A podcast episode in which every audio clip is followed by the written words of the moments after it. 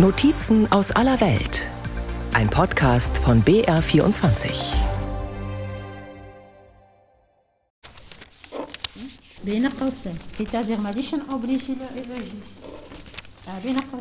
Eine Sozialarbeiterin geht den Papierstapel mit Fatiha Blatt für Blatt durch. Geburtsurkunden, Anträge, Gerichtsunterlagen. Sie sitzt an ihrem Schreibtisch in den dunklen Beratungsräumen der Frauenrechtsorganisation Association Ennachil in Marrakesch. Mir ist aufgefallen, dass sie den Antrag im Namen der Mutter gestellt hat. Aber der Richter wird das nicht akzeptieren. Wir werden es mit dem Namen deines Sohnes beantragen, weil er jetzt volljährig ist. Mit 18 hat er das Recht, das selbst zu machen. Seit 2004 hat die Mutter das Recht, den Antrag für Minderjährige zu stellen. Vorher konnte das nur der Vater. In der Association Anachil werden Frauen, die ungewollt und unverheiratet schwanger geworden sind, seit 1997 beraten, so wie Fatiha. Fatiha ist nicht ihr richtiger Name. Sie möchte anonym bleiben. Fatiha ist eine sogenannte ledige Mutter in Marokko, eine sperrige Bezeichnung für unverheiratete Frauen, die Kinder bekommen haben. Im Königreich Marokko ein sozialer Makel, oft ein Leben lang, erzählt sie. Die Leute schauen mich alle böse an, obwohl ich nur ein einziges Mal einen Fehler gemacht habe. Sie sagen, ich hätte ein Straßenkind geboren, obwohl ich es mit meinem Schweiß erzogen habe. Ich habe auf Feldern geschuftet, Häuser geputzt, in Cafés gearbeitet. Ich habe meinen Sohn beschützt. Ich habe Angst um ihn. Ich habe ihn auf meinem Rücken getragen und bin so zur Arbeit gegangen. Fatihas Fehler ist heute 18 Jahre alt. Mit 20 Jahren verliebt sie sich. Bis dahin schien alles gut zu sein. Die Mutter ist immer das Opfer. Dem Mann ist es egal. Wenn ich mit ihm zusammen war, hat er gesagt, dass er mich heiraten will. Und als ich schwanger war, ist er anfangs bei mir geblieben. Aber als ich dann meinen Sohn zur Welt gebracht habe, hat er sich verändert. Er sagte zu mir, es sei unmöglich, bei mir zu bleiben. Er sagte, du hast keinen Wert. Wenn du Wert hättest, hättest du dich nicht zu so einem Fehler verleiten lassen. Auch Fatihas Familie kehrt ihr den Rücken. Sie warfen sie aus ihrem Haus. Dass Fatiha viel durchgemacht hat, lässt auch ihre Körperhaltung erahnen. Sie ist klein, wirkt nervös und schüchtern in ihrer blauen bestickten Djellaba, einem langen marokkanischen, weit geschnittenen Kleid mit langen Ärmeln. Die braun gebrannten Hände und das Gesicht erzählen Geschichten von harter Arbeit und Zähigkeit. Fatiha wirkt auch viel älter als 38 Jahre. Mit den Blicken und bösen Kommentaren kommen sie mittlerweile klar. Fatihas größte Sorge gilt ihrem Sohn. Obwohl er 18 ist, hat er immer noch keine Ausweispapiere. Ich habe Angst um meinen Sohn. Ich habe ihn in der Schule angemeldet. Die Kinder haben ihm gedroht, weil er ein Bastard sei. Ich habe ihn wegen dieser Beleidigungen aus der Schule genommen. Er lernt bei einem Herren, damit er Zimmermann werden kann. Wenn er seine Arbeit beendet hat, kommt er direkt heim. Er ist nicht der Typ, der sich beschwert. Das Einzige, worunter mein Sohn leidet, ist, dass er keine Ausweispapiere hat. Er sagt zu mir, Mama, ich möchte, dass der Tag kommt, an dem ich meine Papiere haben kann. Er spricht dieses Thema immer wieder an. Ich sage ihm, es wird ein Tag kommen, an dem Gott eine Lösung zulassen wird. Deswegen sitzt Fatiha auch heute wieder hier, im dunklen Beratungsraum der Association Ernachil. Hier wird betroffenen Frauen zum Beispiel geholfen, doch noch die Anerkennung des Kindsvaters zu erhalten, um dem Kind Ausweispapiere mit dem Nachnamen des Vaters ausstellen lassen zu können. Was in Europa vielleicht banal klingt, hat in Marokko eine existenzielle Bedeutung und entscheidet über die Zukunft eines Kindes. Im marokkanischen Personalausweis zum Beispiel sind auf der Rückseite beide Elternteile mit Namen vermerkt. An erster Stelle der Vater. Er ist der Namensgeber der Kinder. Den Nachnamen der Mutter zu tragen, ist für viele schon ein Indiz für eine uneheliche Geburt. Für die entsprechenden Kinder beginnt damit die Stigmatisierung, die mitunter von der Schule bis ins Erwachsenenalter andauert und schwerwiegende negative Folgen für die Kinder haben kann. Und selbst wenn es eine Anerkennung gibt, weder vom biologischen Vater noch von Vaterstaat können Mütter und Kinder Hilfe erwarten. Die Mères célibataires, die ledigen Mütter, wie sie in Marokko genannt werden, haben keinen rechtlichen Anspruch auf Unterhalt. Die Väter sind raus. Eine der vermutlich ersten Kämpferinnen für die ledigen Mütter von Marokko lebt vier Stunden Zugfahrt von Marrakesch Richtung Norden entfernt. In Marokkos Wirtschaftsmetropole Casablanca.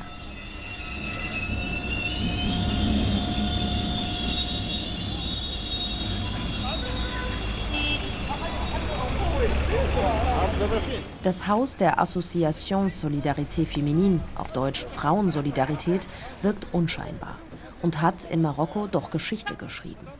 Es ist das erste Frauenhaus Marokkos. Dort treffen wir die mittlerweile verstorbene Frauenrechtlerin und Gründerin Aisha Eschenna. Eschenna ist landesweit bekannt. Sie kämpfte seit rund 40 Jahren für unverheiratete Mütter und ist eine eindrucksvolle Erscheinung gewesen. Groß, breites Kreuz, kurze schwarze Haare, Brille, große, bedächtige Schritte. In den Straßen von Casablanca geht kaum einer ohne ein Schwätzchen an ihr vorbei. Frauen begrüßen sie mit herzlichen Küssen, behandeln sie ähnlich wie eine verehrte Großmutter. Ihre beiden Mobiltelefone klingeln fast ununterbrochen. Ein neuer Fall, ein neuer Schützling, neue Sorgen. Ihr Engagement begann in den 80er Jahren, in einer kalten Winternacht. Elle était l'horreur pour les mères célibataires. Elle n'avait pas d'autre choix que es war der Horror für ledige Mütter. Sie hatten keine andere Wahl, als ihre Familie zu verlassen und oft ihre Kinder im Stich zu lassen. Die Mutter, die damals zu mir kam, war von ihrer Familie rausgeschmissen worden. Es war Anfang der 80er Jahre. Ich ging spät in der Nacht zu einer Sozialarbeiterin. Es war schon dunkel und die junge Mutter sagte zu der Sozialarbeiterin, ich bin gekommen, um um Hilfe zu bitten. Ich möchte mein Kind dem Staat überlassen, damit es in eine Familie kommt. Meine Mutter hat mich rausgeschmissen. Sie hat gesagt, sie werde es verkaufen, wenn ich nicht tue, was sie will. Sie wollte mich nicht mehr mit meinem Bastard sehen. Die Frau sagte weiter, und hier bin ich jetzt in Casablanca. Es ist dunkel, es ist kalt und ich habe Angst um diesen kleinen Jungen. Er soll doch nur in eine normale Familie kommen. Eschenna, damals selbst frisch gebackene Mutter, berichtet, wie das Baby daraufhin der Mutter entrissen wurde. Ich ging hinaus und versteckte meine Tränen. Und in dieser Nacht habe ich nicht schlafen können. Ich habe mir geschworen, dass ich diese Geschichte nie wiederholen darf. Ich versichere Ihnen, dass ich nicht wusste, was ich tun sollte, aber ich wusste, das muss aufhören. Und Aisha Eschenna tat etwas. Sie gründete ihren Verein Frauensolidarität, ganz den ledigen Müttern von Marokko und ihren Kindern gewidmet. Allein das sei damals schon aufsehenerregend gewesen, erzählte sie. Für ihr Engagement wurde Aisha Eschenna gehasst und angefeindet, vor allem von Islamisten, die ihr vorwarfen, Prostitution fördern zu wollen. Eschenna sagt, sie spreche mit jedem, mit Linken, Islamisten und Menschen auf der Straße. Mit Erfolg?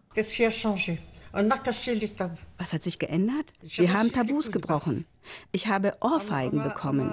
Es gab Freitagsgebete, in denen über mich gesprochen wurde, als die Frau, die Prostitution fördert. Sie haben mich dafür verdammt, dass ich Müttern helfe, ihre Babys zu behalten. Was sie vergessen ist, dass sie, die Männer es sind, die diese Kinder haben, nicht nur die Frau. Im Koran wird es klar gesagt, es gibt eine Eizelle und ein Spermium. Und macht ihr Sexualerziehung? Ich habe ihnen gesagt, ich fordere das nicht von dir, sondern der liebe Gott, in dessen Dienst du stehst. Ich sehe deinen Dienst an Gott nicht, habe ich gesagt. Ich hatte immer Streit mit Islamisten oder religiösen Extremisten. Die religiösen Extremisten waren aber viel gewalttätiger. Man konnte nicht mit ihnen reden. In ihrer hellblauen bestickten Djellaba, ein blaues langes Tuch um den Hals, führt Aisha Ishenna durch das Hammam ihres Vereins. Beim Erzählen lehnt sie an die beigen Kacheln der Umkleide. Das Hammam gehört zu ihrem Verein. Hier und im Vereinsrestaurant können die Frauen arbeiten, eine Ausbildung machen. In der Küche stehen mittags große Töpfe auf dem Gasherd. Dampf steigt auf. Daneben schnipseln Frauen Gemüse. Auf einem Blech schieben sie marokkanisches Gebäck und Süßigkeiten in den Ofen. Acht Frauen machen hier gerade ihre Ausbildung in der Patisserie.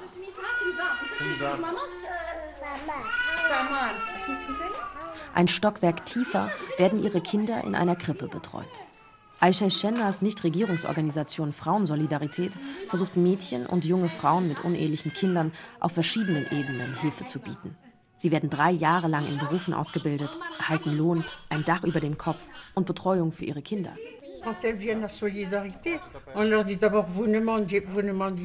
Wenn sie zu uns kommen, sagen wir erst einmal, ihr werdet nicht lügen. Ihr werdet der Gesellschaft gerade heraus sagen, ihr seid schlichtweg Mütter. Mehr geht niemanden etwas an. Und ihr seid stark. Ihr lernt einen Beruf und vor allem senkt eure Köpfe nicht vor ihnen. Bewahrt eure Würde. Denn eure Würde, das ist eure starke Solidarität. Wenn ihr die nicht habt, kann ich nicht mit euch zusammenarbeiten. Aber auch wenn für die Kinder und Mütter gesorgt sei, bleibe das Leben für sie schwer, räumt Aisha Schenne ein. Festgeschrieben durch das Gesetz. Artikel 446 sagt, ein Kind, das in Unzucht geboren wurde, wird als Bastard angesehen und muss Bastard bleiben, selbst wenn der Vaterschaftstest positiv war und der Vater sein Kind anerkennt. Und das ist heute immer noch Gesetz. Dieses Gesetz hat schwerwiegende Folgen. Denn das familiäre und finanzielle Sicherheitsnetz fällt für die Betroffenen oftmals komplett aus und treibt manche zu Verzweiflungstaten. Meldungen von verlassenen und toten Säuglingen im Müll sorgen in Marokko immer wieder für Schlagzeilen. Nachrichten wie diese treiben Aisha Schenna umso mehr dazu an, verzweifelten Frauen zu helfen. Deshalb spricht Aisha Schenna darüber auch überall. Auf Veranstaltungen, sie geht zu Betroffenen nach Hause, versucht Eltern zu überzeugen, sich wieder mit ihren Töchtern zu versöhnen. Richtige sexuelle Aufklärung sei der Schlüssel, findet sie. Die finde in Marokko von staatlicher Seite überhaupt nicht richtig statt. Die Marokkaner müssen ihre Mentalität ändern. Die Männer müssen verstehen, dass sexuelle Freiheit nicht nur für sie gilt.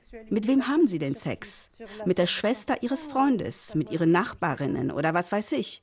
Und die Frauen müssen sich auch ändern. Es gibt Ärzte, die sich darauf spezialisiert haben, die Jungfernhäutchen operativ wiederherzustellen. Das ist nicht gut. Ich war die erste Frau, die über solche Probleme öffentlich gesprochen hat. Aber ich habe das Gefühl, ich spreche ins Leere. Für ihr Engagement hat Aisha Eschenna viele internationale Preise erhalten. Vom regierenden König Mohammed VI. erhielt sie eine Ehrenmedaille. Ihr größtes Ziel? Eine gesellschaftliche und gesetzliche Anerkennung der ledigen Mütter und ihrer Kinder. Das hat sie zu Lebzeiten nicht mehr erleben können. Aisha Schenner starb im September 2022 im Alter von 81 Jahren nach langer Krankheit. Aisha Schenners größter Erfolg? In Marokko wird über die ledigen Mütter und ihre Schicksale öffentlich gesprochen. Und seit kurzem auch mit neuen, modernen Mitteln. Morgens, ich war im Arm meines Freundes am Strand. Wir haben uns nur umarmt. Da kamen Polizisten vorbei und haben uns für 24 Stunden festgenommen.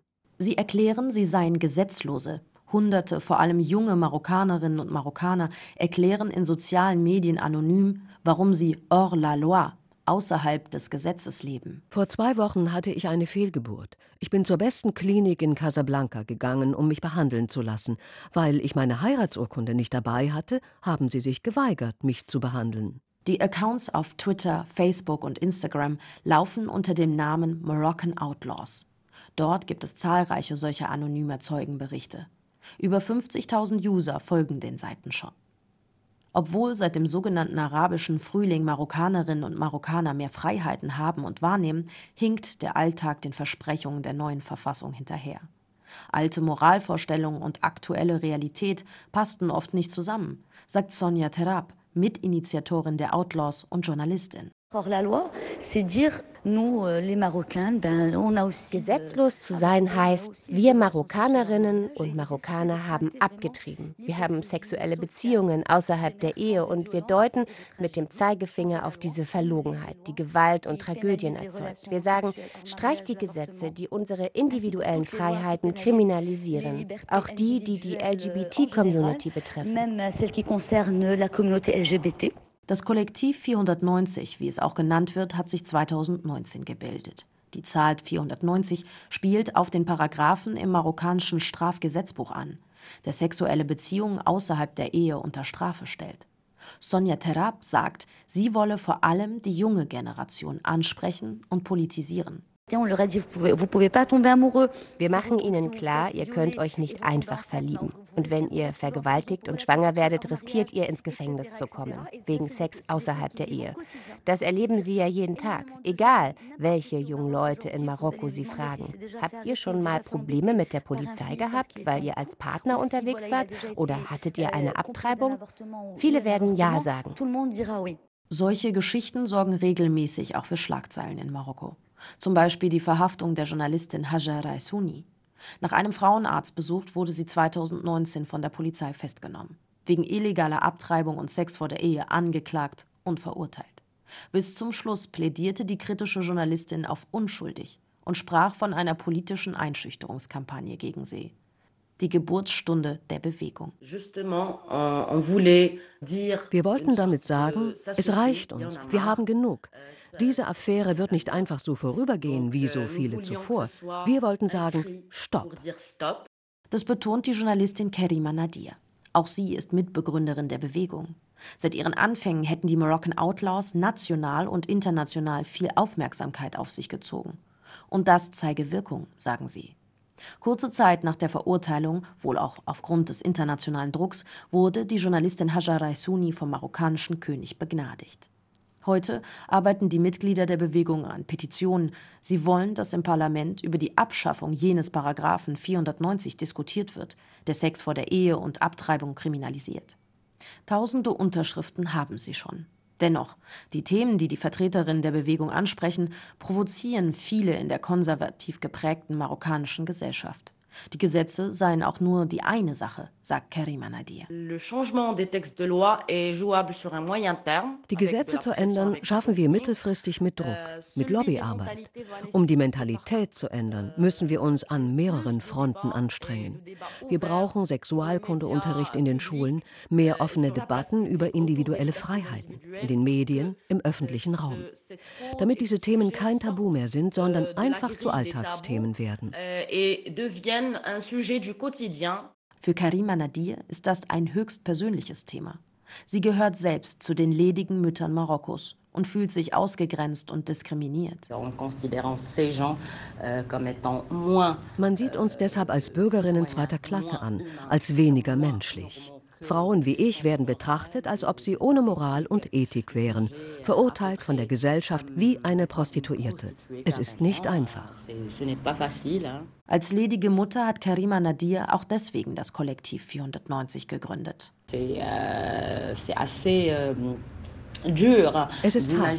Stellen Sie sich vor, wie grausam die Gesellschaft ist, die diese Kinder ausschließt und verurteilt.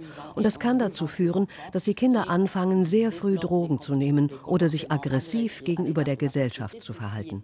Verständlich, wenn man bedenkt, wie aggressiv sich die Gesellschaft ihnen gegenüber verhält. Marokkos Sexmoral ist paradox. Trotz der strengen Gesetze sind Verhütungsmittel wie die Pille oder Kondome für wenig Geld zu haben. Touristenstädte wie Marrakesch sind berühmt berüchtigt für ihren Sextourismus bei Kunden aus Europa und den Golfstaaten. Dating-Apps sind gerade in den Großstädten gang und gäbe. Mit dem Sexleben der Menschen in Marokko hat sich auch der deutsch-marokkanische Journalist und Buchautor Mohammed Amjahid beschäftigt.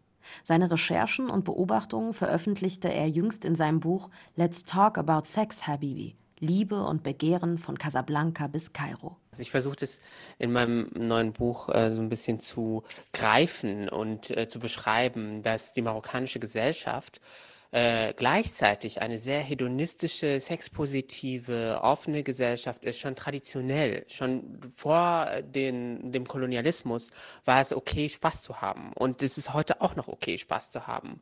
Und das mischt sich aber mit äh, in weiten Teilen der Gesellschaft dann so eine sehr konservative Haltung, die die ähm, Konsequenzen aus diesem Hedonismus dann nicht mittragen äh, möchte. Also wenn ähm, man heterosexuellen Sex hat, dann kann es passieren, wenn er nicht geschützt ist, ähm, dass eine Frau dann schwanger wird. Und ähm, der Mann macht dann mit, solange es Spaß macht. Und wenn dann die Schwangerschaft da ist plötzlich, dann äh, heißt es, nee, das ist gegen unsere Religion, unsere Werte, unsere Tradition. Amjahid blickt dabei in die vorkoloniale Geschichte zurück auf alte Traditionen und Praxen, denen Gesetze der französischen Besetzer irgendwann gegenüberstanden.